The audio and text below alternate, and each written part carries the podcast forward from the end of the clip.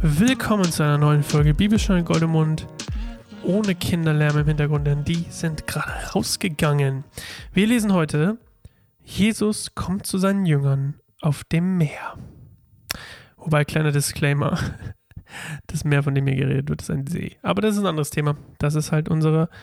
Ich glaube, ich habe das schon mal erzählt, ne? Das ist halt dieses, wir müssen uns halt historisch auch ein bisschen in die Leute reinversetzen, dass es eben nicht normal war, irgendwo nach, keine Ahnung, Spanien zu jetten oder mal eben schnell eine Kreuzfahrt mit, der, mit dem Kreuzfahrtschiff zu machen. Jetzt hätte ich fast einen Namen gesagt und Werbung gemacht, aber machen wir nicht. Und ähm, deswegen, selbst ein See, der groß war, in dem Fall der See Genezareth, ähm, wirkte für die Leute wie ein Meer. Und ähm, der Meer war das Meer an sich und äh, ja, große Wasserflächen waren einfach gruselig für die Leute. Gruselig. Und mystisch. So, okay, wir lesen mal. Nun, achso, warte, ich sage euch noch, was wir lesen. Markus 6, 45 bis 52. Nun drängte Jesus seine Jünger, unverzüglich ins Boot zu steigen und ans andere Ufer nach Bethsaida vorauszufahren. Er wollte inzwischen die Leute entlassen, damit sie nach Hause gehen konnten. Als er sich von der Menge verabschiedet hatte, ging er auf einen Berg, um zu beten. Spät am Abend, als Jesus immer noch allein an Land war, befand sich das Boot mitten auf dem See. Er sah, wie sich die Jünger beim Rudern abmühten, weil sie starken Gegenwind hatten. Gegen Ende der Nacht kam er zu ihnen. Er ging auf dem See, und es schien, als wollte er an ihnen vorübergehen.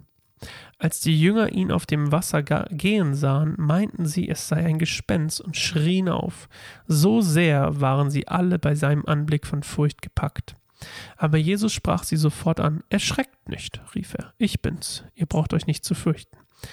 Er stieg zu ihnen ins Boot und der Sturm legte sich.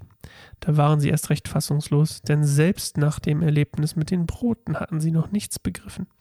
Ihre Herzen waren verschlossen. Also sie haben immer noch nicht verstanden, dass er der Messias ist. Das ist das, was wir am Schluss lesen. Ähm, sie sind, selbst nach dem, nach dem Wunder mit den Broten, sind sie immer noch, man könnte sagen, ähm, blind, wie das hier auch steht. Ihre Herzen waren verschlossen. Sie sind immer noch blind. Es kommt wahrscheinlich aus ihrer jüdischen Prägung. Und wie wir auch später noch erfahren werden, wird das auch noch eine ganze Weile so bleiben. Und ähm, erst ganz, ganz spät in der, in der Bibel, ähm, im Evangelium, ähm, fangen sie an, es zu begreifen. Und ich glaube, Petrus ist der Erste. Auf jeden Fall sind die rausgefahren. Hier steht nicht, warum er sie, hier steht, nun drängte Jesus seine Jünger unverzüglich ins Boot zu steigen. Hier steht nicht, warum das so ist, warum er sie drängt, also warum es so eilig ist. Aber Johannes sagt es uns in Johannes 6,14, ähm, ist es nämlich so, dass die Menschenmenge erkannte, dass er der Messias ist. Und nochmal für uns, die Prägung des Messias in dem Fall, die Leute waren so geprägt, dass, der, dass die, die haben auf den Messias gewartet und sie dachten, aber der Messias wird so ein Königreich errichten und zwar sofort, also ein politisches. Er wird ein politischer Herrscher sein. Und das war Jesus ja nicht.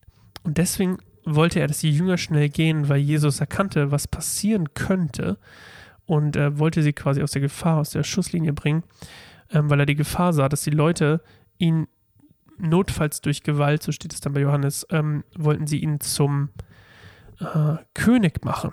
So, und das wollte Jesus nicht. Und dann hat er das Ganze besänftigt und hat die Jünger schon mal weggeschickt. So. Und dann haben sie Angst, weil sie auf dem See sind und mystischer Ort nachts, ihr wisst schon Bescheid. Und äh, dann kommt Jesus zu Fuß auf dem Wasser zu ihnen, ähm, probiert ihnen die Angst zu nehmen. Und ähm, ich habe auch gesehen, ich habe, er wollte an ihnen schien, als wollte er an ihnen vorübergehen. Vorübergehen, ich habe es nicht verstanden, obwohl ich es mir aufgeschrieben habe, wie es da stand. Ähm, vorübergehen bedeutet, also vorübergehen ist eine Art Theophanie aus dem Alten Testament und ist dazu da, um jemandem die Angst zu nehmen, wenn man an ihm vorübergeht. Ich habe keine Ahnung, was das heißt. Ich hätte natürlich noch jetzt nochmal das nochmal detaillierter recherchieren können, aber habe ich einfach nicht gemacht. Müsst ihr selbst machen. Theophanie aus dem Alten Testament. Ja.